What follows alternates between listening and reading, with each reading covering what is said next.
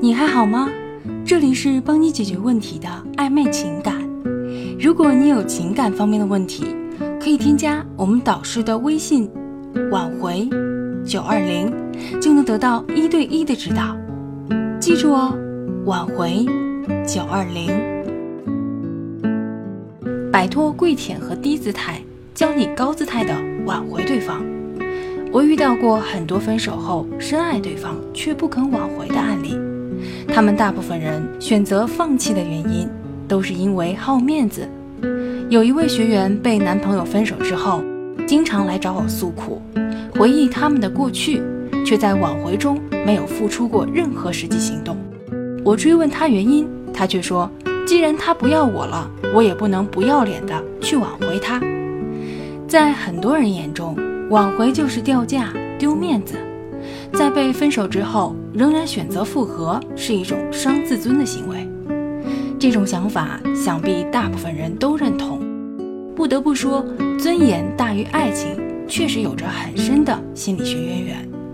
美国心理学家亚伯拉罕·马斯洛认为，人类的需求就像阶梯一样，从低到高可以分为五种：生理需求、安全需求。爱与归属的需求、尊重需求和自我实现需求，尊重的需求高于爱与归属，是人类追求的更高层次的精神需要。这也解释了为什么很多人拉不下面子去挽回。然而，挽回只有低姿态吗？为什么被分手之后，我们不能有尊严的高姿态的挽回前任呢？谈到了自尊，我们就来说说自尊的几种类型。一依赖性自尊，靠依赖他人的决定、赞扬而获得的自尊；二、独立性自尊，不依靠他人的评价，通过自己对自己的评价而产生的自尊；三、无条件自尊，只不依靠他人或者自己的评价，自然产生的稳定的自尊。这三种自尊是同时存在，但又层次递进的，在恋爱中也是。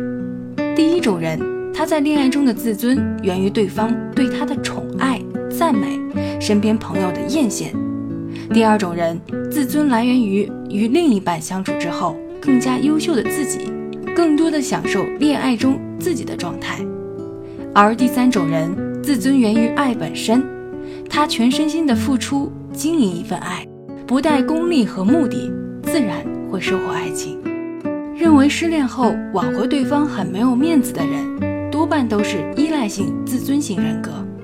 他们在失恋后就失去了另一半的爱，少了对方的肯定，自然会觉得没有自尊。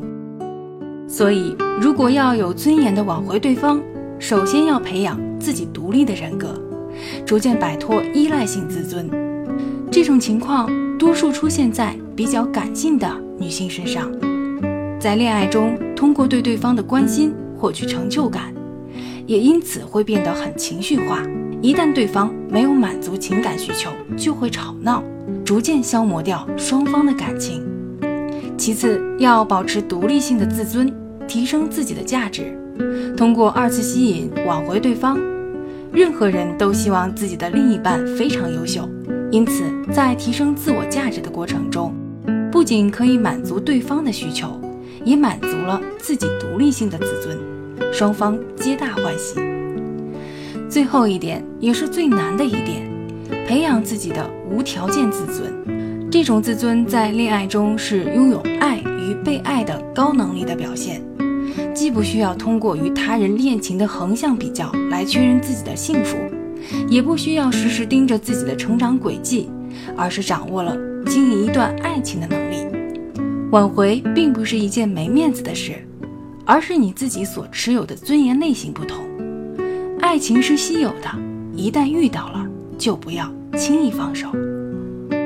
点击上方关注，就能收听更多恋爱和挽回的技巧。如果你有情感方面的问题，可以添加导师的微信：挽回九二零。